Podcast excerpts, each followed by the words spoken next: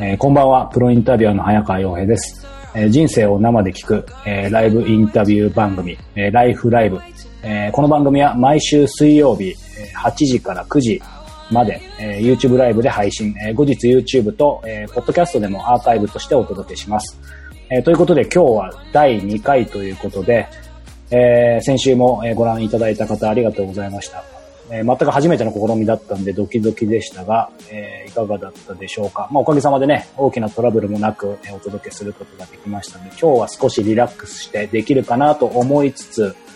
えーやっぱり緊張はこのインタビューって何回やってもするんですが、あ、聞こえてますといただきましたね。ありがとうございます。はい。えー、ちなみに今日はですね、皆さん暑かったですね。あの、ご覧になっている場所によるとは思うんですけど、僕は横浜なんですが、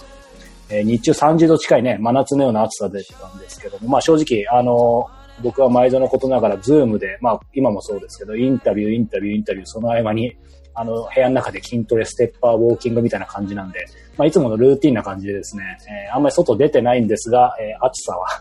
え伝わってきました。えーそろそろね、まあ、ランニングも再開したいななんて思いながらどうしようかなと思っている今日この頃なんですが、さあ、えー前置き長くなりましたが、いよいよ本日2回目ですね、えーライフライブ。えー今日のゲストはですね、えー旅するプランナーの、えー大塚智子さんです。では早速ですが、えー大塚さんカメラをオンにしていただいていいですか？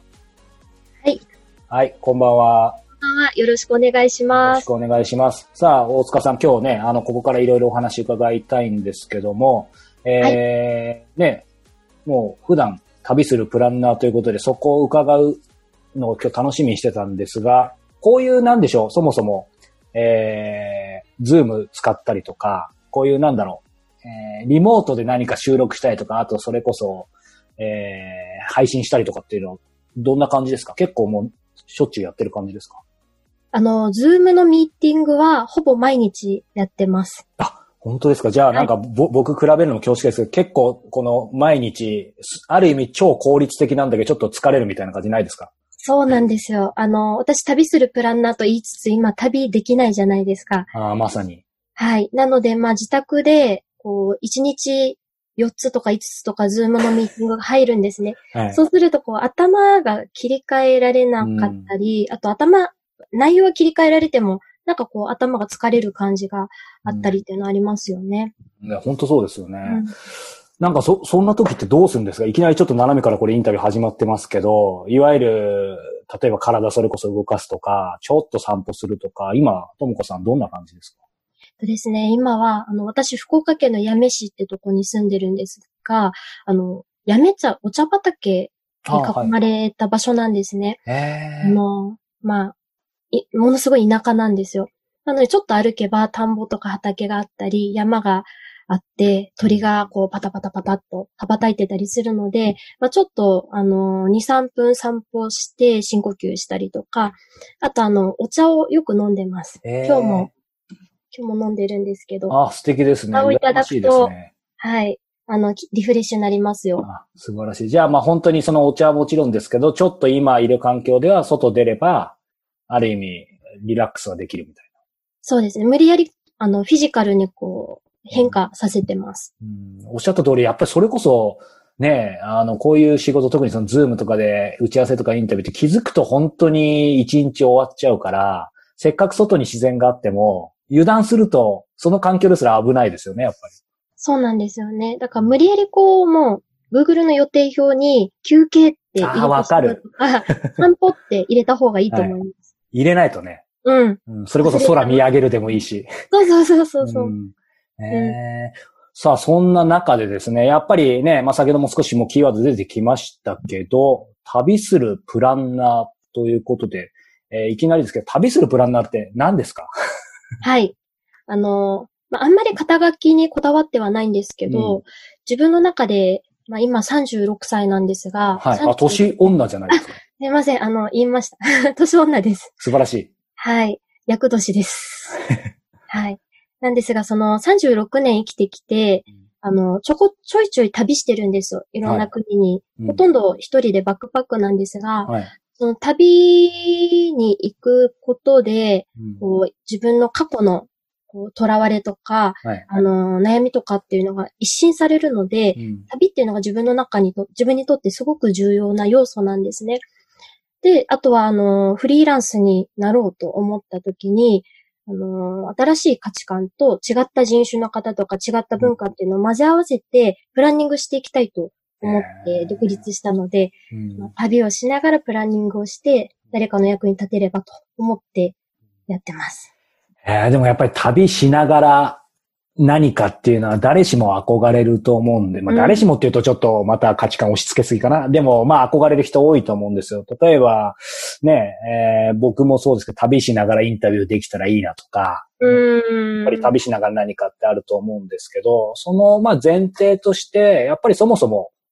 ね、当然旅が好きだったり、旅に何かインスパイアされた経験がないとそういうことってなかなかないかなと思うんですけど、えー大塚さんにとっての最初の、こう、まあプ、プランナーという前に、やっぱり旅に引きつけられた何かきっかけとか原体験って何かありますか？そうですね。あのーまあ、何を旅というかなんですけども、おそらくそのフィジカルに体だけ違う国に移動すれば旅ってわけでもないと思うんですね。うん。なので、あの、うーん、自分の中では初めて行った海外が、そうは言っても初めて行った海外がドイツだったんですおが、どこですか、ドイツの？ドイツのですね、ベルリンと、はいベルリンの北の方のリューベックっていう地域と、あと南の、えーミュンヘンの近くにあるフライブルグっていうところに2週間ずつ大学の時にホームステイしたんですね。はい。で、その時に、あの、自分、私があの4人兄弟で3番目なんですが、結構他の周りの大人の目を気にして生きてきたところがあって、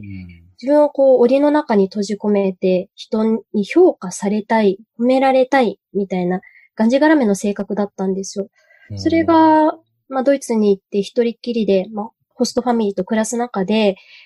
どんどんほどけていったんですね。なので、まあ、旅、私の中の旅のほとんどは世界の、日本以外の国なんですけども、こう自分の殻を壊したり、うん。枠から檻から出してあげることっていうのが自分の中の旅だと思っていて、そういう経験をどんどんこうさせていきたいなとうん思ってます。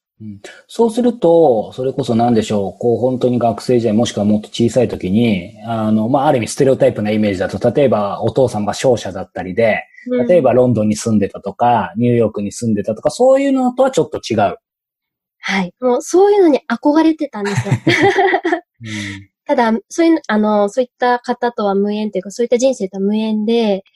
あの、まあ、父はもともと土木業をやってたんですね。あの、海底トンネルの監督とかをやってたんですがおーすごい。めちゃめちゃこう、九州男児、ガッチガチな九州男児で、まあ、とはいえ、あの、正義感が強くて、周りの地域の人たちを大事にする友達も大切っていうところは、すごく尊敬してるんですが、うんあの、あんまりこう、日本の外、地域の外に向けて、なんでしょうね、アグレッシブな人ではない。心はオープンなんですけども、うんなので、あのーなんかこう自分はもっと別の生き方をしてみたいなっていう憧れはありました。ただ留学経験は、あの、そのドイツ、実は2回学生の時に行ってるんですけども、1回目は1ヶ月。で、はい2回目は2ヶ月ほど、2回目はあの、自分でバイトをして、お金を貯めてフライブルグ大学ってところに留学したんですが、へものすごい短期です。ーうんなので、こう、2年とか4年とか行った方には、今でもちょっと憧れがあります。でも、そうするとなんだろう、その海外への思いっていうのは今、あの、ある程度イメージついたんですけど、その、ドイツですよね。はい。となるとなんかそれこそ大学が独文化だったとか、そういうことではない？ではないですね。あの、ビールが好きで、あの、大学の時に、私、はいあの、ボランティア、あ、ボランティアじゃない、ボランティアもやってたんですが、アルバイトを50種類ぐらいやってたすすごいですね。なんかこう、大学1年の時にはい。思い立ってですね、あの、世の中、就職活動をするよりも、いろんなアルバイトをした方が、うん。いい社会見学、社会勉強になるっていうふうに思っていて、いくつか4つぐらいの派遣会社に所属をして、あの、ある時は化粧品の販売員やったり、ある時は渋谷でこう、フリーペーパーを配るみたいなこととか、土木工事だったり、あの、引っ越しのアルバイトとかいろんなことをしてきたんすごい。ですよね。果たしてその実態はみたいな感じですね。うんそうなんです。うんこうあ、ごめんなさい。なんて質問でしたっけ？いや、な、なんて言うんでしょうね。でも、僕もすいません。質問今一瞬飛んじゃいましたけど、はいただ、やっぱりその海外もね、あと、うん後で伺おうと思ったんですけど、その僕が拝見したわけ58カ国 ?50 数はいそして今の、まあ、あの、偶然かわかんないですけど、アルバイトも50し、50数種類？はい。なんかその、うーんなんか二つすごいなと思って、まずその、なんだろうな。うんそういうふうに、やっぱいろいろ経験してみようっていう視点と、あと実際に本当に経験してる。その両方揃う人ってなかなかいないと思うんですよ。で、なんかそのアルバイトと海外って全然別物かもしれないですけど、あの、個人的にはすごく今、共感があってですね、僕がちょっとミニマムなんですけど、僕も大学時代やっぱアルバイト30種類ぐらいして、ええそうなんだからミニ、ミニミニミニ、ミニ大塚智子みたいな感じな いえいえ。だからちょっとわかる気がするんですけど、な、なんだろう、そういう価値観を広げたいとか、なんかその辺やっぱりあったんですか？あとそれは何かのひ人の影響なのか、どこまでもご自身の中からなん、なん、なんで湧いてきたんだろうなって。なんかその辺の源泉ってあるんだろそうですよね。いや、あんまり私の場合かっこいいものではなくって、おそらく昔からあるコンプレックスうコンプレックス。を、そうなんですよ。まあ、それ、具体的に言えない、言えないというか、あの、言葉にできないんですけど、うんなんかこう、自分の中の何かを成し遂げたいとか、い人より100倍努力したらきっと達成できるとかっていう、うんやっぱりそれもなんか囚われがあって、っていうのが、あの、囚われがあって、こう、なんでしょう、いろんな世界を見てみたいっていうところがまず一つ。自分の特技を見つけたい。ね。で、もう一つは、もう純粋に知らない世界を見てみたいっていううん好奇心うん。ですね。だから両方とも今でも多分あると思うんですが、あの、2年前に30カ国ぐらいこう旅をしてきたタイミングがあってですね。2年、二年前に30カ国、その二年前1年で？はい。あの、10ヶ月。会社も Facebook も全部オフにして、身がになって自由の身になってというかですね、一人きりになって、旅、放浪の旅に出たんですよ。最高じゃないですか。そうなんです。で、それで、ようやくその過去の囚われとかコンプレックスっていうのが、こう全部こうと解けてうん。いったんですよね。うんなので、純粋にこう、誠実に生きていきたいなとか、うんピュアな好奇心っていうのを忘れないでいたいなとか、そういう気持ちが今、うまい具合に残って、うんだいぶこう表情とかも柔らかくなったねって言われたり、あんまりこう自分のことだったり人のこと決めつけないようにはなりましたね。うん。そうするとね、こう、これ正直ですね、僕もまあ別に明かしていいと思うんですけど、あの、ね、大塚さんと最初に知らせていただいたのは、まああるきっかけでね、まあ本当に多分8年ぐらい前に、一回とある場所でお会いして、まあ本当にその後1回か2回ちょっとね、ちょっとこう、ある場所でぐらいの感じで、実質初対面なんですけど、そうですよね。ただ、なんか個人的にはその時といい意味でですけど、その柔らかい感じはあんまり変わってない感じするんですけど、その、なんだろう。大塚さんの中では、まあいろいろ、例えば8年前との今のご自身だとやっぱり全然違う。あと2年前のご自身と。あのー変わんない部分も多いんですけど、良くも悪くも。人間ってそんなにすぐ変われないので、うんただ、以前の私はもっとこう、こうしなきゃいけないっていう檻の中にいましたね。うんうんうんうんうん。多分お会いした時もそうだと思います。あ、そうなんですね。うん。そう見せないように多分してるんだと思うんですあが。ーうん。じゃあそういう意味では今は、まあ、しまあ、自然体というか100%かわかんないですけど、かなり抜けてる感じですか？いい意味で。はい。日々。やっぱりこう、揺れ戻されますよねう。んうん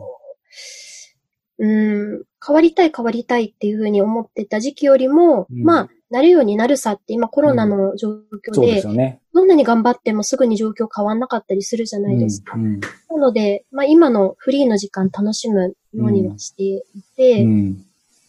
なので、そういう意味で物事の捉え方は変わりましたね。なるほど決め。すぎる。うん。その、今っていうところでね、まあ今まさにその旅するプランナー、旅できないってね、最初、あの、笑いながら軽やかに言ってくれましたけど、こう、まあ今の今はちょっと置いといて、実際平常時であれば、えー旅するプランナーっていうのは、まあその、ともこさんの中でど、どんな感じの仕事なんでしょうか？もちろんプロフィール拝見してるんですけど、せっかくなんでプロフィール的にというより、今、ともこさんの言葉からね、どんな感じの仕事してるのかなはい。えっと、今はですね、ちょっと前まで、あのー東京では実はオリンピックの競技の一つを作る仕事をしてまさに。はい。そこがちょっとストップになってしまったので、まあそれはオフみたいになったんですけど、あとはあのー大分県別府市の創業支援に関わっていてですね、そこでは、あの、何かこう、新しいビジネスを作りたい。うん自分の、例えばアイスクリーム屋さんとか、あのーまあ、えっ、と、何ですか、入入浴剤を作りたいとか。ああ、別府だと。そうなんです。うん。あとはさ、旅行、旅館の経営を見直して斬新なやり方で、うん。あのーチャレンジしたいとか、そういった方々の、あのー夢を叶えるお手伝いですかね。あらゆる方法で支援させていただいてます。であとは、あのーこれもちょっとペンディングというか保留になってるんですが、い、くつかの会社さんのイベント制作のお手伝いをしていました。へえ。今後どうなるかわかんないですが。うん。その、さっきね、おっしゃった別府市の創業支援っていうことは、えっ、と、別府市自体がやってる、えっ、と、創業支援の何か試みの、えっ、と、プランニングのお手伝いをしてるって感じですか？えっとですね、実はあのー別府市自体が創業支援の取り組みっていうのはいくつかやってきてるんですけども、私と、あとはその別府の方で動いている方たちとうん相談をして、あの、創業支援の方た、創業支援というか新しいチャレンジをしたい方々も、一人でこう頑張るのって大変じゃないですか。うん。心が折れることって私たちでもありますし。いやー、本当ですよね。で なので、そう、それを悩んだ時に相談し合える仲間とか、先輩とか、後輩とかっていう、ここのつなぎ目をコミュニティ、コミュニティ活動として作ろうっていうようなところを企画提案させていただいて、うんえー今やってます。えー、すごい。え、それはごめんなさい。まだ100%理理解しきれてないんですけど、はい企画提案する相手は大分、え、別府市なんですか？じゃなくて、別府市です。へえ、そういうことなんだとはいえ、もともと外の人間ではいはあるところは今も変わらないんですが、えっと実際には、あの、ビービーズリンクっていう別府市の外郭団体で、まあそういったあのーなんでしょう、市民の方々のチャレンジを応援するっていう機関があるんですね。はいそこの一メンバーとして今働いてます。へえ、すごいな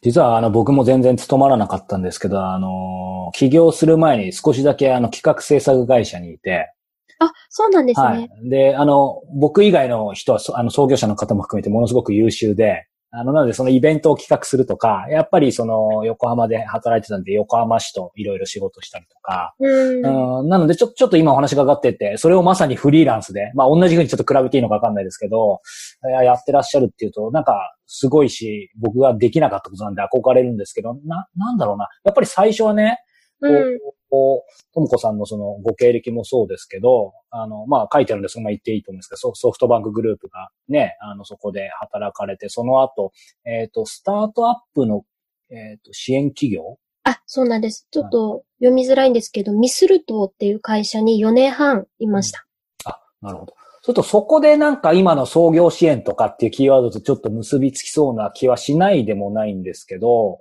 そうですうね。ん。多分もともとちっちゃい頃から誰かの支えになりたいとか、例えば中学校の時に足長募金の募びあーはい。募金箱を持って街頭に立ったりみたいなことを繰り返してきてたんですね。で、東日本大震災があったり、ソフトバンク勤めていた時も人事に長くいたんですけども、その悩んでる社員の方の相談を聞きたいと思って、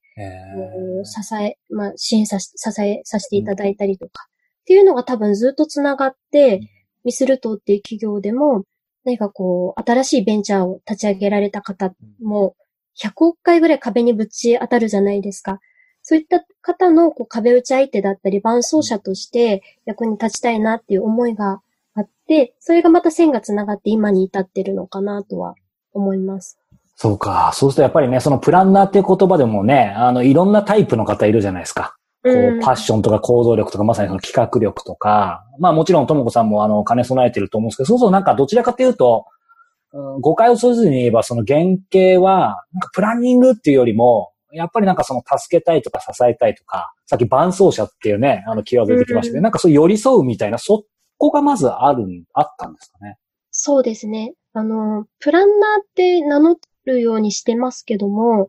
自分にしっくりくる肩書きって実はあんまりなくってですね、あの、いろいろイベント制作だったり、ある時は人の面談のご相談の壁打ち相手にとにかくなるとか、うん。っていうのを総じて、なんて言えばいいのかなって友人に相談してた時に、プランナーはどうって言われたんですが、多分、早川さんおっしゃる通り、どちらかというと、こう、心の拠り所だったり、うん。伴伴奏、まあ、何かこう、ぐっと苦しいことがあった時に、ちょっと大塚さんに相談してみよう、みたいな立場が自分に合ってるのかなと思います。うんなんか、だからいい意味でその、ね、あの、まあ、肩書き全くないとね、なかなかわかんないからっていうところあると思いますけど、さっきおっしゃってたように、実はそんなに、あの、いい意味でこだこだわりはないというか、気にしてないですね。うんなんかサポーターっていうのともね、またちょっと違うかもしれない人が、というか、その時その時でなんかちょっといい意味で変わりそうですよね、微妙に。そうなんですよねう。んうん。だから何者にでもなれるし、何者でもないけど自分、みたいな。なんかそこにある意味遊びをちょっと持ってるみたいなところがはあるんですか？つまりかっちり決めすぎないみたいな、いい意味で。今本当に決めすぎないようにしていて、例えばもう明日ブラジルで仕事あるよって言ったら、行けるような感じではあります。うんあとはその場所だけじゃなくって、あの、誰かからそうご相談いただくことが多いんですね。明日空いてますか？とかっていうふうに。もうその時はもうぜひ喜んでっていうふうに言いたいので、1日に予定を全部詰めすぎないようにしていて、10%、15%は時間を空けるようにしてますね。うんあまりこう、以前私ソフトバンクの時に働き、いっぱい働いてたんですけど、寝る時間をこう惜しんでやってたんですが、寝るときは寝る。食事は家族とちゃんと食事する。あとはこう10%、15%、もう何にも入ってない時間。うん入らなかった、入らなかったで、まあ映画見たりとか してます。うん。あ、すごいわかります。さっきも、なんか Google カレンダーの話なんかも出てきましたけど、やっぱりね、何もしない時間とかを予定、ね、僕、僕もしても、やっぱついそこ入れちゃうぐらいだから、そうすると一瞬これ無理、意味ないかなと思うんですけど、でもだからこそ入れないとね、そういうふうにっていうのは。なんですよね。そっか。あのー実際、そうだな。うんその、仕事が生まれるっていう意味でもそうですし、実際どういう仕事かっていう意味でもいいんですけど、さっきね、その大枠では、あの、どういう仕事っていうのは伺ったんですけど、なんかともこさんの中で現時点で、今までのこの旅するプランナー人生で、なんかこれは、あのなんだろうな、これはやった、やったぞみたいな もの、まあまあどれもだと思うんで、なんか、どれか一つって言われるとちょっと難しいかもしれないんですけど、何かあげるとしたら、などんなことがあります？かそうですね。旅するプランナー人生がここ1年半ぐらいなんですあ、そうなんですかそうなんです。フリーランスになったのが2年前で、はい最初もうずっとアクセクして、もう日本全国回って友人訪ねて営業とかしてたので、営業したんだ。そうなんですよ。自分に何ができるかわからないんで、一はい回日本を旅して回ってたんですね。あその中で、言うと、そうですね。そうですね。なんだろうな。でもやっぱり大分県別府市さんとの出会いっていうのは自分の中ですごく大きくって、別府って行かれたことありますか？別府は、えっ、と、すみません、九州回ったんですが、あれはライバルかな湯布院はあります。あの、いやでも湯布院さんとも仲いいんですけど、あ、本当ですかよかったです。は期待してはないです。いただ、あの、別府って、市民に対する留学生の割合が日本で一番多いんですよ。すごそうなんです。あの、立命館アジア太平洋大学っていう、まあ、通称 APU っていうあはいですね。もういろんな、せ100カ国以上から学生が、まあ、これまでの累計ではい学生留学してきていて、街を歩いてもですね、あの、インドネシア語とかスペイン語とか、いろんな言語が飛び交ってるんですよ。すごい。じゃあ街歩いていきなり走り出したら誰か留学生にぶつかる可能性はあると。でも全然あります。あと、こう、市役所の方も変わって、いい意味で変わってる方が多かったり、私、別府歩いていて、一回足グキってなって転んだことがあるんですけど、あららら。そしたら、車椅子のはい。おじ、おじちゃんに声かけられて、その車椅子のおじちゃんが、あの髪が虹色に染染まってるロン毛のおじちゃんだったんですよ。うん。かっこよくないですか？内田祐也さんみたいな。ああ、イメージ湧きますね。湧きますか？はい。そのおっちゃんがぐあサングラスしていて、はい。姉ちゃん気をつけろよみたいなことで声かけられて、うんまあ、別府すごいなと思ったんですけど、はい なんかこう、変わって、人と違っていることがものすごくポジティブうん。に思える街なんですね。うん。うん。だから、そ、そのポジティブさにものすごく救われて、あの、自分が他の、まあ、企業を辞めて独り立ちして、失敗することも多いですし、自己嫌悪になることもあるんですけど、まあでも、トライをし続けるしかないし、トライした先に、やっぱりこう、つな、なんか大切なつながりができますし、うん、っていうことに気づかせてくれた別府と、今お仕事をさせていただいてるのは、ものすごく嬉しくって、うん。チームの人もみんないい人たちなので感謝してます。でも、どう、どうやってそもそも、この別府、まあ、いろいろ広げちゃうとややこしくなるんですけど、この別府に関してどうやって仕事が生まれるんですか、最初に。もうめちゃめちゃ偶然でですね、ちょうど2年前のクリスマスちょっと前ぐらいの時期に、とあるあの知り合いのパーティーに、さ広告系のパーティーに参加した時にですね、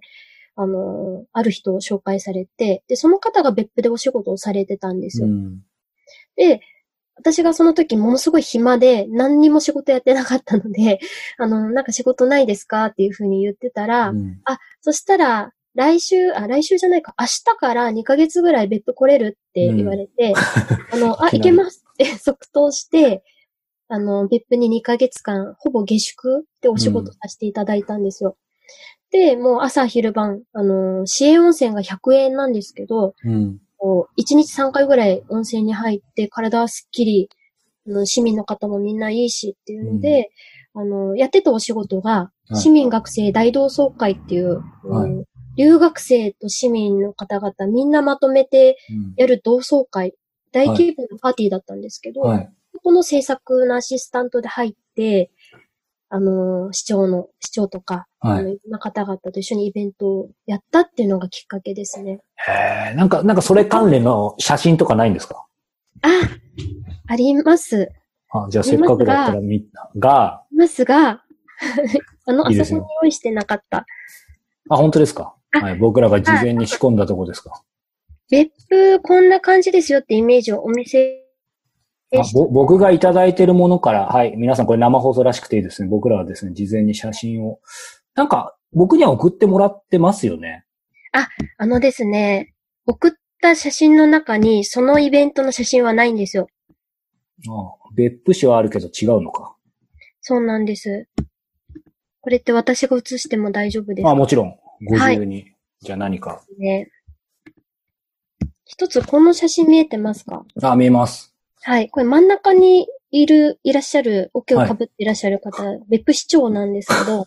このおじさまかと思ったら別府市長ですか。はい。長野さんっていう方で、はいあのーこの後ろにいる人たちがはいいくつか、あのーカテゴ、カテゴリーっていうか種類があるんですが、はい。別府にすでにいてチャレンジをされている地元の商店の方とか事業者の方と、はい。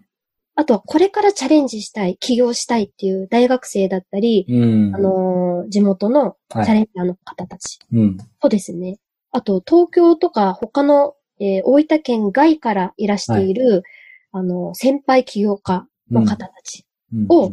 みんな一斉にこの旅館に集めて、そのチャレンジャーの方たちのアイデアを練って発表するっていうイベントやったんですね。で、まあみんな、あの、見ていただくと愉快なというかテンションが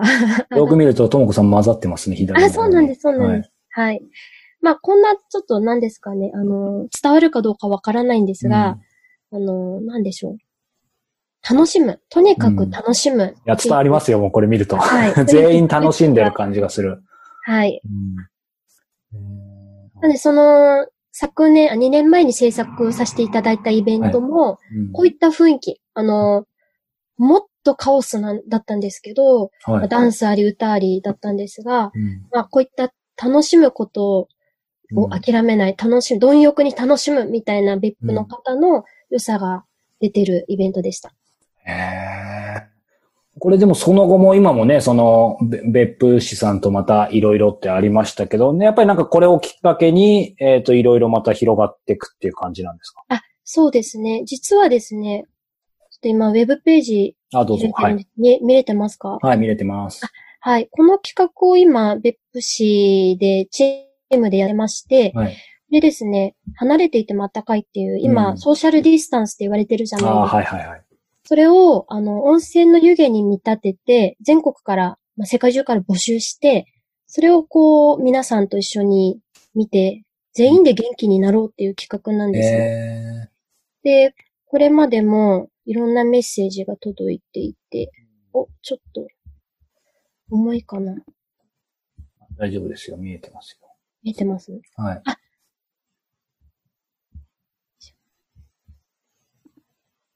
そうか、41.5文字っていうのは温度なんですかね、引っ掛けて。さすが、そうなんですよ。あのー、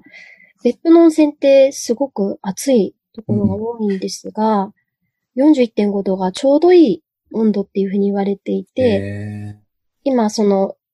コロナで鬱になられてる方が多ねかったりとか、んまあいろいろあるんですけれども、はいまあ、人のちょうどいいあったかいっていう部分は大切にしたいなとうん。思って、こういった41.5度、はいアンドフローという企画をやってます。えーちょっと重くて見れないので、皆さんぜひ、そうですね、チェックしてもらえば。はい。あ、ちょっと出た。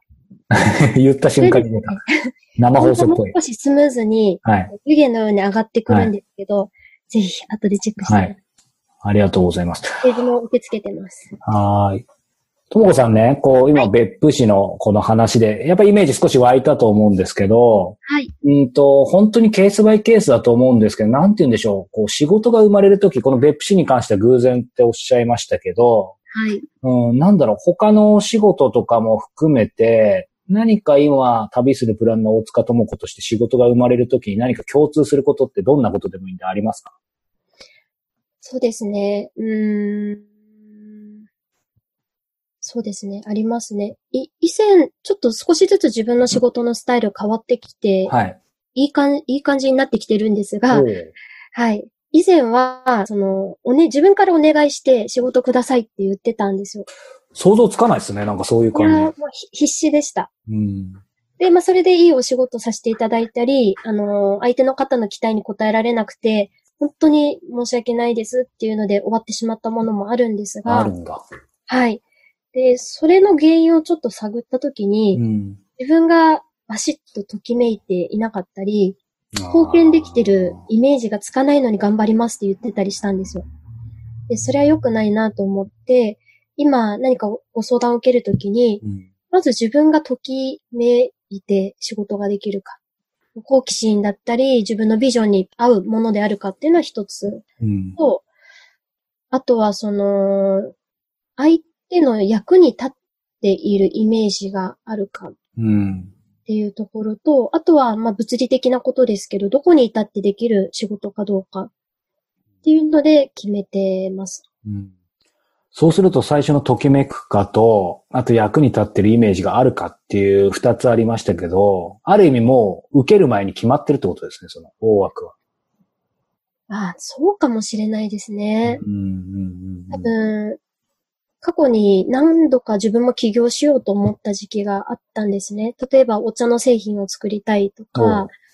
あの、禅、禅の何か文化を広げる何かをやりたいみたいな。な、あと教育ですね。あの、教育に関心があって、ドイツとか、オランダとか、アイスランドとかを回って、市民の方に、あの、自己満足ですけど、インタビューをして回って、えーすごい何がこう、幸福度に起起用するのかっていうのうを研究してた時期があるんですが、その、なんだろうな。ごめんなさい、質問忘れちゃった。えっと、えっと、逆に僕も一瞬あれでしたけど、えっと、どういう時にうん。仕事が生まれるかの次の話だったかな？そうでしたよね。はい。私がちょっと脱線しちゃって。大丈夫です。ですけど。はい。はい。でもそのアイスランドとかいろいろ回って、うんうん。えー、どうしたんでしたっけ？回りながら、はい。あ、そうそう、あの、教育のプロジェクト、思い出しました。やった 教育のプロジェクトをやりたいとかって、いろいろ思っていたものが多分消えてないんです。頭のこのあたりにあって、うん。いつかそういうのに携わりたいとか、もっと研究したいとかっていうのがあって、はい。はい。で、ただ、まあ、旅をしていく中で、そこにしがみつくのはやめようって思ったんですね。うん。しがみついてないけれども、この自分の好奇心だったり、あの、過去にやりたいと思ったことに何かこう点でつながるようなプロジェクトに参加させていただくことが多いですね。振り返ってみると。うん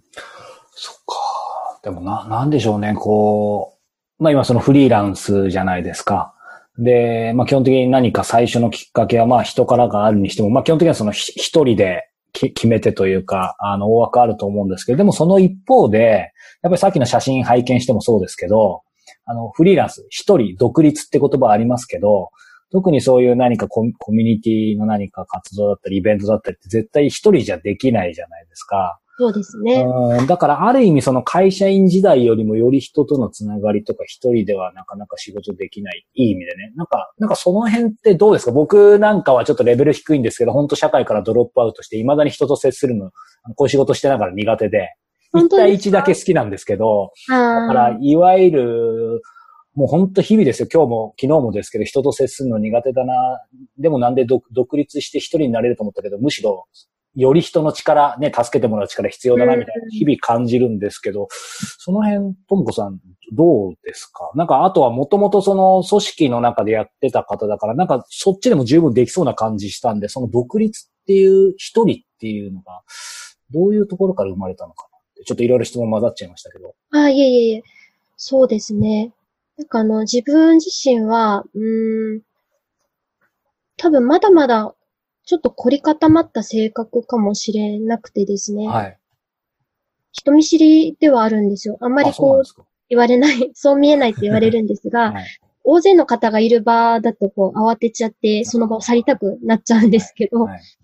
あの、早川さんと多分同じく1対1とか、1対少数みたいなところで、自分自身も深掘れて、うん。あの、相手の方にも集中できる、物事に集中できるのが私は好きですね。なので、あの、一人っきりで考える時間は大切にはしてるんですけど、かといって一人っきりにならないようにはしてます。ああ、うん、このコロナの状況って、皆さん結構自分の部屋にこもってしまって、ご家族がいる方だと、あの、ご家族と話す、子供と話すっていう時間はあるとは思うんですけども、偶然の出会いってあんまりないじゃないですか。ないですね。ね、これまでリアルだと偶然のワークショップやるにしても偶然の発言とか偶然の出会いとか失敗とか、道でこけるとか誰かにぶつかるってものがあって、うんそこでこうロマンティックなことが起きたり、ちょっと、なんでしょう、失敗があったりっていうのが発生してたと思うんですけども、それが今ないので、そこをどう作っていけるかなと。うん偶然が生み出すものとか、無駄なことが生み出すものって、すごく大事だと思ってます。うんなんか、おっしゃる通りでね、こう、大塚さんの仕事もそうですし、僕の仕事もそうだし、まあみんなそうでしょうけど、特にそういう、なんだろう、やっぱり何かを想像するうんって。いう人って、まあさっきの話なんですけど、いややむするとね、どこでも仕事できるって結構羨ましがられるじゃないですか。でもね、油断すると家でもどこでもできちゃうから、ずっとこもっちゃって、うん、この間まあ本人言ってたんで実名出していいと思いますけど、僕あの小説家の石平さんと仕事させてもらってて、あはい。うん、彼がこの間も言ってたんですけど、彼もやっぱり全然今出れてないから、うん。割と小説家なので、当然家でずっと普段書いてて、もうそれが日常なんですよ。うん。だから彼と結構毎週のように話してて、最初その自粛生活起きた時は、なんか俺ら余裕だよね、みたいに言ってたんですけど、彼がこの間やっぱり意味軸も言ったのは、やっぱりこう、どんなに自分が、まあ家にいるスタイルが普通だろうが、やっぱり世の中が止まっちゃってる。うん。うん、で、自分もその、出ないと、なんかそういうやっぱ湧かないって言ってて、うん。だから文字通りその閉塞というか。そうですよね。だからまあ今って電車に乗りたくないですけど、電車の中で考え事をしたり、他の人をまあちょっと軽く観察して、うん。あの、考えてたこああいう時間も今思うと愛おしいなと思ったり、窓から見る景色だったり。本当ですよね。ね。どこか、新しく本屋さんで出会った本、なんかアマゾンでこの本買おうと思って買いに行くことはできますけど、うん、偶然本屋さんで見つける本とかっていうところから出会いがあったりするので、確かに。そういうのにちょっとみんな飢えてるかもしれないですね。なんかその偶然がね、あの、まあ、まあ、本、本、本名を出していいのかわかんないですけど、その今、アマゾンのレコメンドだったり、スポーチファイのレコメンドじゃなくて、まあそれもいいけど、うん、やっぱりそれこそ文字通り外に出て、うん、何か偶然ね、さっきのあの別府のように留学生にぶつかるじゃないですけど、なんかね、そんなものから生まれるものってやっぱ違いますよね。いや、違うと思います。だからもうとにかく、もう少ししたら、いろんなとこ散歩したいです。もう2時間とか3時間とか、うん、山行ったり川行ったり。うん、なんかより感じますよね、今。うん。今3密ダメですけど、うん、3密したいですね。あの、落ち着いて収束したら、肩寄せ合って居酒屋で話して、うん、私よく一人で居酒屋とか行ってたんです、居酒屋とか。そしたら、全然知らないおっちゃんとかと仲良くなってビールおごってもらったり、その人と、おっちゃんと、実は自分の父親の母校が一緒だったみたいな、はい、そういう出会いだあったりするじゃないですか。あその、知らない環境によく飛び込んで、そういう偶然に奇跡を感じて、感じて、自分の今のインスピレーションとか生き方も影響されてるので、たくさん歩いて、人とぶつかりたいですね。とか、景色と、うん。そうですね。だからなんか、まあ、ここだけ聞いたら怒られちゃいそうですけど、誤解を恐れずに言えば、なんかその、ある意味、3密からね、生まれるそういうものもあるってことですよね。そうですね。うん、だからまあ、ただコロナの前の状況に元通りにはならないし、多分、全く同じには。ね、そうですよね。で、元通りになることを誰も望んではなくて、うん、あの、まあ、私たちの考え方もアップデートしていかないといけないじゃないですか。はい、うん、いう中でその3密の考え方とか、うん、人との出会いもそのオンライン、オフラインっていう2曲じゃなくて、はい、またちょっと違う次元の出会い方とか、っていうのが生まれてくるんでしょうね。ちなみにこう、ちょっと時系列が行ったり来たりして恐縮ですけど、なんかその、やっぱり起業するに至ったきっかけというかね、こう今までの点が線につながったっていうところはお話伺いましたけど、とはいえ、やっぱりまあ僕みたいに最初からもうほほとんど企業入ったけどもうドロップアウトというか、あの、成り立たなくてダメだった人間とは別で、まあこういう言い方をするとちょっと逆にあれかもしれないですけど、やっぱり僕からすると、ね、一流企業に入ってきちんとキャリアを積んできたところで、そのまま残るっていう選択肢とかも当然あったと思うんですけど、でもその一方でさっきさらっとおっしゃったのが、なんか昔からちょっとその独立とかちょっと考えることがあったっておっしゃってたんで、やっぱり決定的にその起業しようとした何かターニングポイントってあったんですか？そうですね。決定的なものはなかったです。うん。で、あの、確かにソフトバンクも2回目に、あの、2つ目の会社もすごくいい会社だったんですよね。はいうん、ただ私、あの、九死に一生を 5, 5回ぐらいやってるんですよ。今、9回命があったとしたら5回ぐらいもう命なくなってるんですけど、はい、あの、高校3年生の時に車に2回跳ねられていて、で、あと、ドイツで強盗にあったり、はい、ちょっと被害にあったり、うん、あと、あの、アイルランド2年前旅してた時に崖から転げ 落ちて、あわ、あわ、あわゆ言葉じゃなくて、あの、あわや。あわや、大惨事みたいな状況だったんですね。はい、だからもう、小さい頃から、あのー、命って長くないっていう認識でいます。うん、うん、あの、大切な友人が亡くなったりとか、最近もここ1年で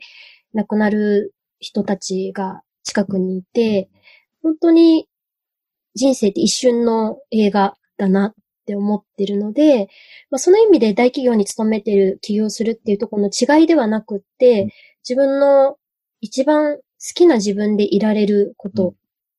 を、その時間を増やしたいっていうことで起業しました。そのするときって、まあ当然起業するという会社辞めて、えー、起業するっていう時の気持ちってどんな気持ちでした？結構なんか崖の前にいて、えいやみたいな感じだったのか、まあどんな感じだったんですかね？私あの、二つ目の会社を辞めた時に、あの、ちょっと精神的に参っていたのと、体も少し壊してたんですよ。とにかくちょっと一回先生に相談したら休みなさいと。うん。で、休んだ後に旅をしたい衝動に駆られていて、もう思い切って何もこう気にすることなく、うん長く旅したい。と思って旅したんですよ。で、旅を終えるタイミングっていうのはお金がゼロになったタイミングっていうふうに思っていて、ゼロになったんで帰国して、で、それから企業に入ることもできたんですが、もうこれからは自分に嘘をつかずうに、ん。やりたいことを自分のやりたいだけ時間を使って、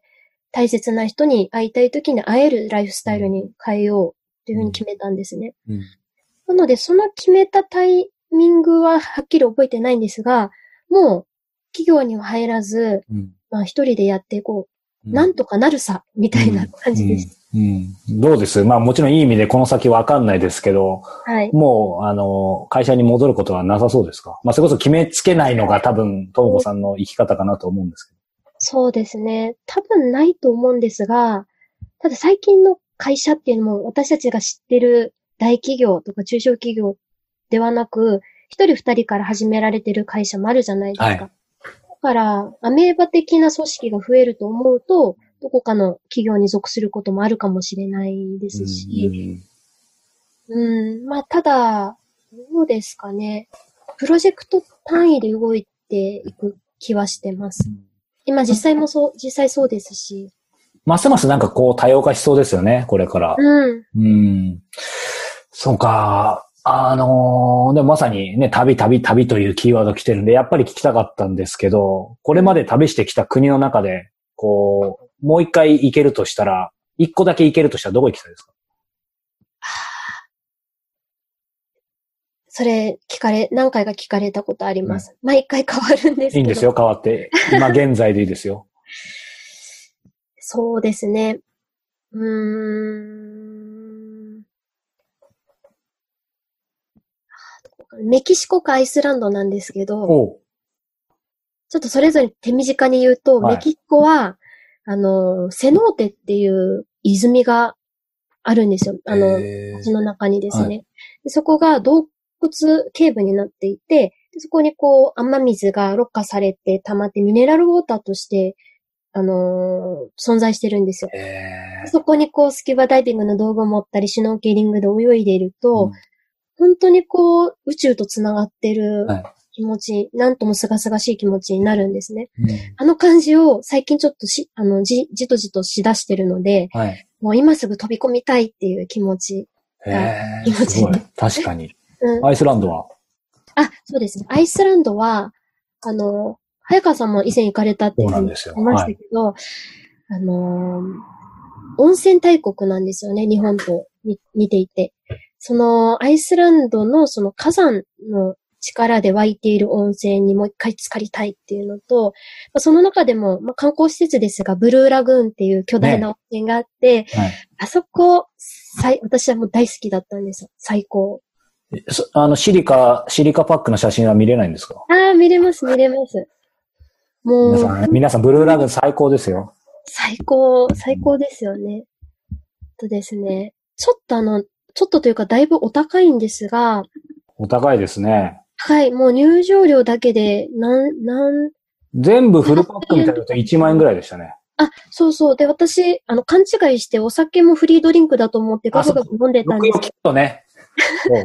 あ、これそしたら。1万6千円ぐらい払いました。帰りに。これ、いつ、いつ頃行ったんですか？あ、2年前です、ちょうど。あ、一緒じゃないですか。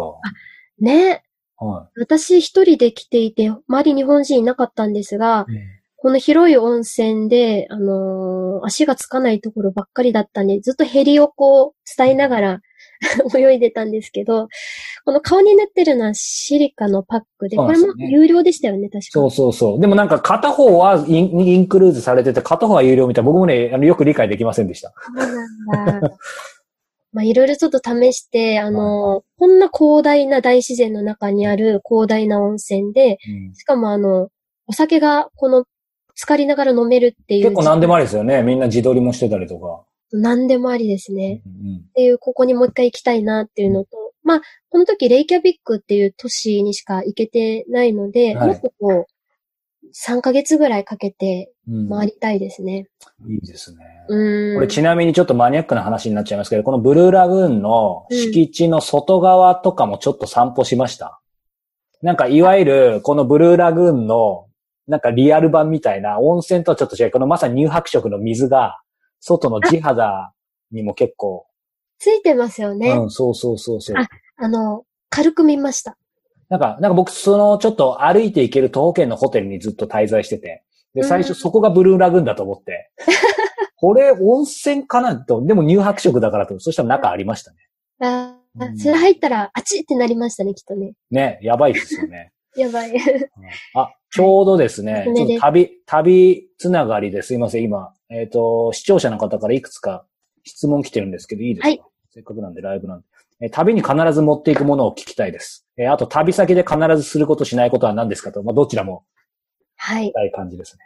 旅に必ず持っていくものは、多分皆さん Wi-Fi だと思うんですけど、私 Wi-Fi は持っていかなかったんですよ。おうあえて。もう現地頼み。で、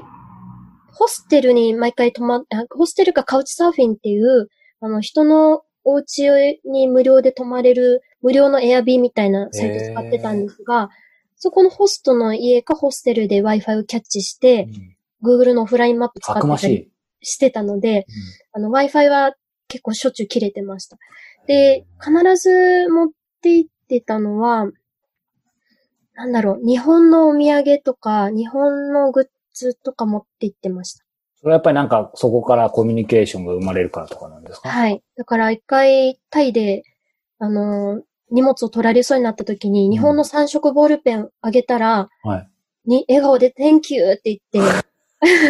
逃がし。てくれたりとか、繁殖ボールペンが価値あるんですね。そうなんです。そう聞いてたんで持って行ってました。え、聞いてたの？あ、それは知らなかった。これ皆さんお得しましたね。これ覚えておくと。あとはですね、まあ、ちっちゃい小物で、100, 100均のダイソーとかによくこう、お寿司のマグネットとか、ああ、はい。食食品サンプルのやつとかあったりするんですけど、ああいう小物たちをいっぱい忍ばせて、あの、お世話になった方に渡したりして。ジャパンって感じだからですかね。しかもかさばんないしね。そうなんですよ。はいあとあの、三振っていう楽器をやってまして。あはい。あの、沖縄かなんかの。あそうです。はい。あれをですね、大学から、あの、趣味でゆるーく続けてるんですけどへえ。それを持って行って、お金なくなった時とか困った時、路上で引いて、コインもすごいな。ええでもさっきのその、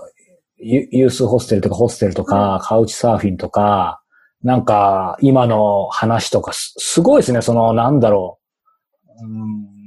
まあ、しかも、ね、まあ、こういう見方自体がちょっといいかわかんないですけど、その、やっぱり女性だといろいろ、より、普通に考えた旅先でね、うんあの、ちょっと危険なリスクとかやっぱありそうな気しないでもないですけど、その辺は、こう、なんか、うんまあもちろん気をつけてることもあると思うんですけど、そう、そうしてる理由というか。うん危険な目もちょいちょいありました。うんうんうん警察に相談したこともありましたし。やっぱりうんですけど、あのーあまりにオーガナイズされた人生にちょっと嫌気がさしてた部分もあったので、あ明日行く場所とか次のチケットも取らずに全部片道だったんですね。で、バスで行ったり歩いて行ったりヒッチハイクしたり、船でに乗せてもらったりしてたんですけど、そういう、さっきの話とつながりますけど、偶然とか奇跡みたいなところを信じて飛び込んでました。あの、自分の心をまず開いて、相手に話しかけていくと、相手も開いて、でオープンになった心同士がぶつかって、うん。姉ちゃん今日泊まりに来たら、みたいな。うん。ちょっと危なくない人だけですけど、ああ、そこは見極めてちゃんと。ちゃんと判断して、うん。まあそういう出会いを楽しんでましたね。だから、まあその人たちと、じゃあ Facebook で友達になるかって言ったら、WhatsApp ぐらい、WhatsApp であーはい繋ってるぐらいなんですけど、うん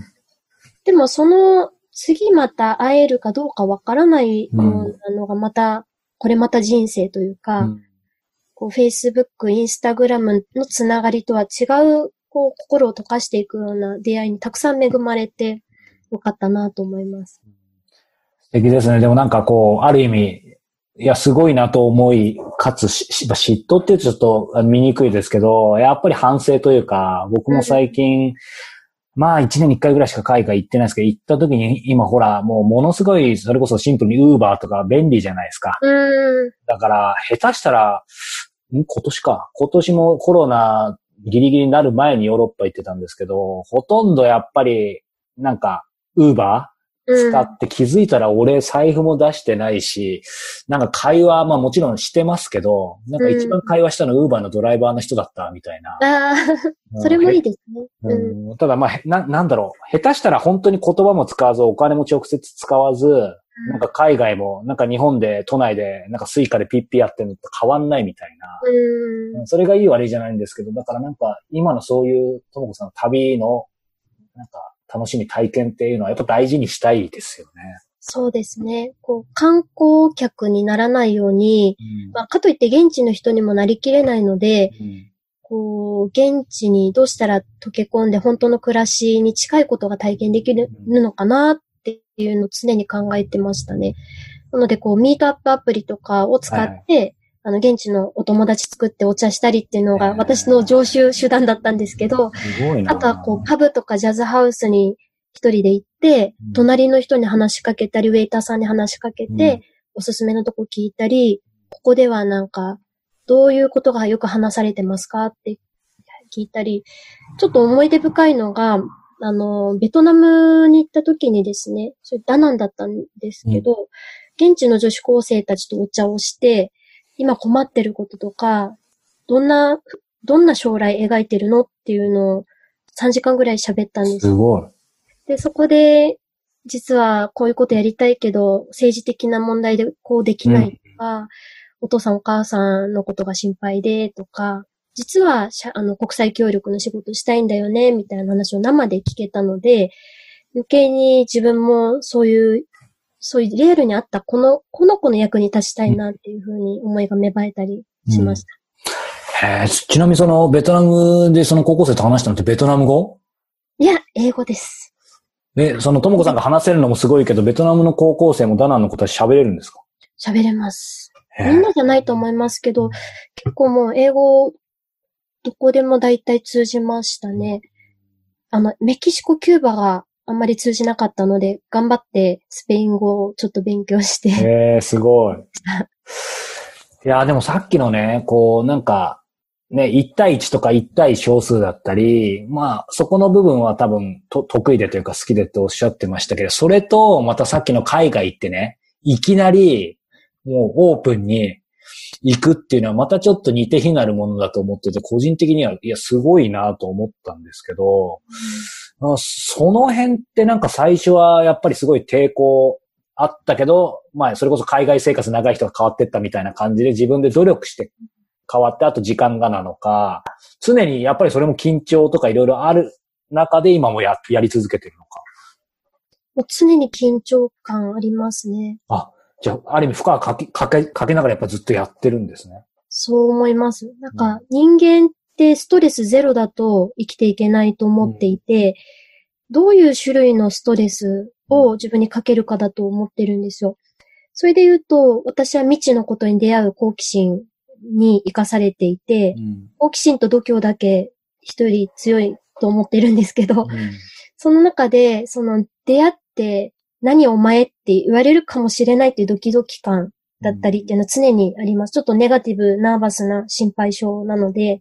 そこと好奇心とかも絶対この人が仲良くなるっていうののせ戦いというかですね。でもやらないことでし後悔したことも過去にたくさんあるので、絶対にやるやらないでやるっていうのが勝つんですよ、自分の中で。で、それの連続で今の私がある感じです。つまりやるは勝ってるけど別に恐怖がなくなってるとか全然そんなことないわけですね。むしろ恐怖は、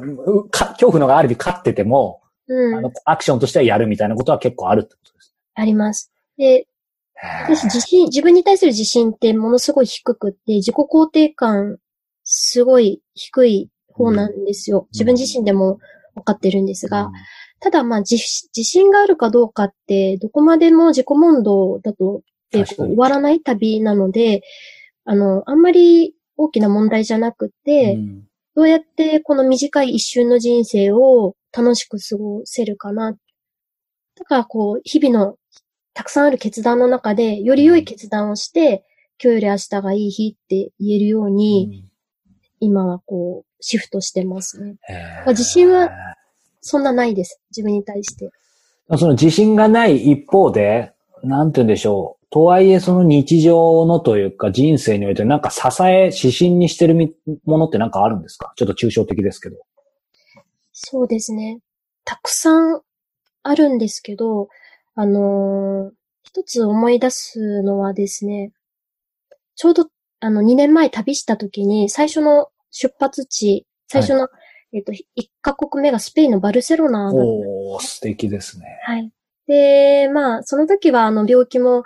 病気の後だったりして、精神的にもこう、希望に満ち溢れた旅行っていうよりかは、うん、ちょっとこう、自分自身の希望を取り戻したいなっていう旅の始まりだったんですよ。でそこで、バルセロナにあるサグラダ・ファミリアっていうところに行って、はいお会いしたかった、あの、福岡出身の彫刻家の外尾悦郎さんって方に5時間ぐらい粘ってお会いできた経験があってですね。はい、で、そこでお会いして感動したっていうことを実は、あの、ひっそりと自分のノートにも書いてるんですが、はい、その時に言われたのが、君には、まあ、いろいろ悩んでここにたどり着いただろうけど、あのー、健康な体と、はい、いい家族といい友達がいるだろうと。うん、でそこに、ほんの一つの希望っていうものがあれば、はい、人っていうのは生きていける。うん、君はきっと大丈夫だっていうふうに言っていただいて、それで、こう、今までがんじがらめだった、こうしなきゃいけないっていうのが全部こう解けていって、はい、なんでしょう。自分自身も希望を持って生きていきたいし、うん、希望を失ってる方がいれば、そういう人たちの役に立ちたいっていうのがこう使命感のように湧いてきて、うん、まあ、何をするっていうふうには決めずに、そこに導かれるように生きていけば間違いではないのかなと。素敵な。あれでも、すみません、外尾悦夫さんってひょっとしてその桜田ファミリアの、なんか、方ですよな。はい。羨ましい。えー、すごい。コネクションがあったわけでもなく、はい、まあその方とお会いしたことを、あの、後々人に伝えると、あ、僕友達だよみたいな声も聞いたんですけど、もう完全に外尾さんからしたら、誰お前っていう感じから入って、スタッフの方に断られながらこう説得して、どうにか合わせていただいたっていう、この、まあ度胸は多分持っていた方がいいなって 思いながらすっごく感謝していて、まあ、いつかその自分の道で生きていった先のどこかで外尾さんにまたお会いできたり、うん、お会いできなかったとしても、何ですかね、納得できる生き方ができてればいいなと思ってます。うん、すごいな。なんか今のその日常の支えとちょっと近いかもしれないんですけど、そのともこさんの中で、こう、日々なんか大切にしてる習慣、もの、こと、どんなものでもいいんですけど、何かあげるとしたら？だろう。えっと、増やさない。増やさない。欲張らない。みたいなところですね。うん、以前の自分は、あれも欲しい、これも欲しいっていう感じで、実は資格の勉強もいっぱいして十何個持ってるんですけど。プロフィールにも結構ありますよね。そうなんです、いい意味でですけど。うん、なんかこう持ってることでの安心感って、実はそんなに大きな、あの、自信につながらなくてですね。だから、逆に持たない勇気、うん、あれもこれも欲しがらずに、自分の身一つで、あの、予定も詰めすぎず、うん、フラットな状況で生きていくことが、その中央的っていうんですかね。こう右でも左でもなく真ん中で寄り添え、自分にも寄り添って周りの人にも寄り添えるみたいな、自分が多分一番居心地いいので、以前はそのスノーボードも好きで、ダイビングも好きで、ウェットスーツ買ってとかいろいろしてたんですけど、はい、それも全部手放して、まあ、どっかたどり着いた先で出会った友達に貸してもらえるかなとか、うん、まあ本は好きで買うんですが、こう、なんだろうな、所持していることでのこう満足感とは違う満足感を求めていきたいなって思う。ううん、なんか本出たんで、やっぱりせっかくだから聞きたくなりますけど、最近読んだ、なんかすごいいい本でもいいですし、なんか人生でバイブルにしてるみたいな本とか、な、なんか、どんな本読むのかやっぱり見てる人も知りたいなと思う。そうですね。あのー小説なんですけども、向田邦子さんっていうおはい。おさんがいらして、もう亡くなってるんですが、その方の冬の運動会っていう本が小学校の時から好きで、ええ小学校6年の時読んでから、はい毎年読んで、あの、大学生まで毎年読んでたんですけど、はい。その本の中に書かれてるのが、あの、人間の複雑性なんですよ。うん。家族模様なんについて書かれてるんですが、その、完璧をやっぱり私たちって求めちゃう。ね無意識に求めちゃうところがはいあるけれども、出会いも自分自身の自己形成とかにしても、親だってみんな完璧じゃなくって、で、出会いだって生きる死ぬことに関してだって、まあ一瞬の出来事うん。だってことにこの本にで気づかされて、小学校6年ぐらいの時に、こう、はい毎年読むに、読むにつれて、あの、感じ方も変わってくるんですけど、うんこの向田さんのご本人の、まあ、生き方だったり、はい凛とした、あの、考え方にもうん影響を受けてきたので、まあ、この本は忘れられない一冊ですね。へえ素敵ですね。うん。だからあんまりビジネス書とかは、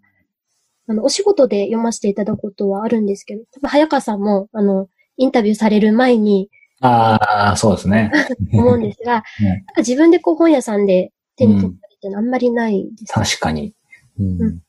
えーありがとうございます。すみません、ちょっと9時回っちゃったんですけど、もうちょっといいですか？はい。はい。あのーなんだろうな、その国を選ぶときでもそうかもしれないし、なんて言うんでしょうね、ケースバイケースかなと思うんですけど、決断？何かを決断するときって、何を指針にしていますか？あと、まあ、もしくは誰かに相談しますか？そうですね。どういう物事かによるんですけども、結構自分の直感を信じてはいます。うん。こう、瞬間的に胸がざわっと、もやっとすることをあまり選ばないようにしたり、瞬間的にワクワクっと、ドキドキっとした時って、これ恋にも似ていて、うん。プロジェクトとの出会いって恋に近いと思ってるんですけど、はい。その時は、あの、ちょっと困難そうでも、誰かの力を借りてやろうっていうふううんに決めてますね。うんまあ恋だとね、これ、例えばないですけど、まあ仮にね、失恋してもね、あの、思い出にはなるけど、確かに、なんでしょう。僕も思うんですけど、やっぱり、ともこさんもそのね、起業して全部がいろいろうまくいったわけじゃないってさっきもおっしゃったうん。けど、特にその、仕事するとき、頑張りますみたいな時だとね、つまり、僕もそうですけど、やっぱりその、正直、ざ、ざわついた時って、うん。いい直感は個人的にはですけど、たまに勘違いで外れることあるんですけど、ただまあ幸せにちょっと一瞬させてもらったからいいなでいいんですけど、やっぱりざわついた時って、なんか確実にもう知ってるじゃないですか、その先を。知ってるけど、左脳で、なんかちょっと条件面良かったりとか、なんか理由をつけたりとかで言うと、でも、100個人的に100%やっぱりダメですね。ざわついた時って。いや、私も同じくで、過去のそのざわついた経験を見ていくと、もう、もう繰り返したくないじゃないですか。やっぱりその、お金、フィーについて、いや、うんいいから受けようかなとか、なんかこう、別の条件で自分を納得させようとしてるんですよね。で、その時絶対失敗しますも。う理由つけてる時点でね。そう。え言い聞かせてる点でも ちょっと違う。うんなんかね、人間ってやっぱそういうのは知ってますよね。うん。だから今映画をよく時間が空いたら見てるんですけど、映画を見て、やっぱりときめいたり感動したりするんですね。その直感とか感性を磨いていくことは、あの、続けていこうと思っていて、直感も多分磨いた方が確かに。いいとは思ってるんですよね。何がこう自分の生きてきた感性をくすぐるのかとか、あとまあ、自分も年取っていってるので自分のその、今の自分の感性をくすぐるものは何かっていうのに、をこう気づかせてくれたり言語化してくれるのが映画とか文化とか、あの、絵とかアートだと思ってるので、音楽も大好きなんですけど、そういう時間は一日のうちに必ず取るようにしてうんます。え。ーそれこそこの自粛下で一番ときめいたことなんですか？ええー、えー、ときめいたこと、いろいろありもうなんます。かときめいてますよ、すでに。いろいろありますけど、まあ、あのーそうですね。いろいろありますね。すいません、プライベートに入っちゃってるおいおい。、おいおいなんか、はいお酒を飲みながらお話できたらと。あ、本当ですかま。ずあの、ちょっと素敵な人との出会い、へあのまあーその恋愛じゃな、っていうわけじゃなくて、はい。まあ、いろんな素敵な方との出会いがあったり、はい。あとは、なんだろうな、まあ、好きな映画に出会ったりとか、は私多分、その、収入面ではだいぶ影響を受けてるんですけど、このコロナの時期にやれることっていうのを、他にも3つプロジェクトに参加していて、や。らせてもらってるんです。あの、うん。それもボランティアのお手伝いなんですけど、うんもうそれが本当に出会う方出会う方が素晴らしくうんで、素敵な方ばっかりで、あと、プロジェクトに結構恋しますね。うん。うん、なんか、このじ状況を、あの、ちょっと言葉が間違ってたら申し訳ないんですけど、ある意味楽しんうん。で、ポジティブに捉えて、うんあの、過ごせているかもしれないです。お花飾ったりとか、絵見たりとか、うん結構精神的には健康です。ええ、でも大事ですね。なんか、ざわつきはそういう意味では少ないってことですね。うん、あの、やっぱりアメリカの暴動のニュースとか、ああ、はいあ。のね、ブラジルのとか海外の死者数とか見ると何かできないかなって、やっぱりニュース見て涙することもありますし、ただまあそこだけで終わらないようにしたいなとはうん。ですね、思っているので、うんそこからじゃあどういうプランを立てて、誰と一緒にあのーアクションを起こしたらいいかなっていう発想にすぐ切り替わるようになってきたので、ポジティブなアクションを増やしていきたいですうね。ん。ありがとうございます。あのーやっぱりそのプランニング、まあ旅するプランナーということで、プランニングにおいて最も大切にしていることって何ですか？そうですね。なんかプランニングって、私はちょっと成功したプランナーとかではないので。あの、おこがましいかもしれないんですけど、なんかこう、プランニングっていうとこう、炎上狙おうみたいなことだったり、バズろうみたいに思いがちなんですが、言っても目の前にいるこの人を幸せにしたいっていうところが一番正解だと思っているんですよ。なので、企業創業支援とかって言っても、この目の前のちーちゃんっていう子が幸せになったら、それが正解だと思ってますし、まあ、常にミクロとマクロの視線は持つようにはしてるんですけど、この目の前のたった一人をどう幸せにできるかっていうのにいつも集中してうんます。でそこからちょっと引いてみたり近づいてみたりして、だから私にとって今までやってきた仕事って、うん実は自分の中ではもう常に1対1うんであって、その1対1が増えているだけだと思ってます。ええ多分早川さんもそうだと思うんですけど。そうですね。うん。なんか本当にそのもう積み重ねというか繰り返しというか。うん、あのー最後に伺いたいんですけど、はいともこさん、こう、なんだろうな。最後にと言いつつ二つぐらいあるかもしれないですけど、ともこさんがこう生涯、まあ、あの、九死に一生五回ぐらい っていうともこさんですけど、まあ、あえてこういう聞き方しますけど、その死ぬまでにどうしてもそれこそややり遂げたい仕事みたいなのってなんかありますか？何の制約もなかったら。うーん。ない、ないですね。ない。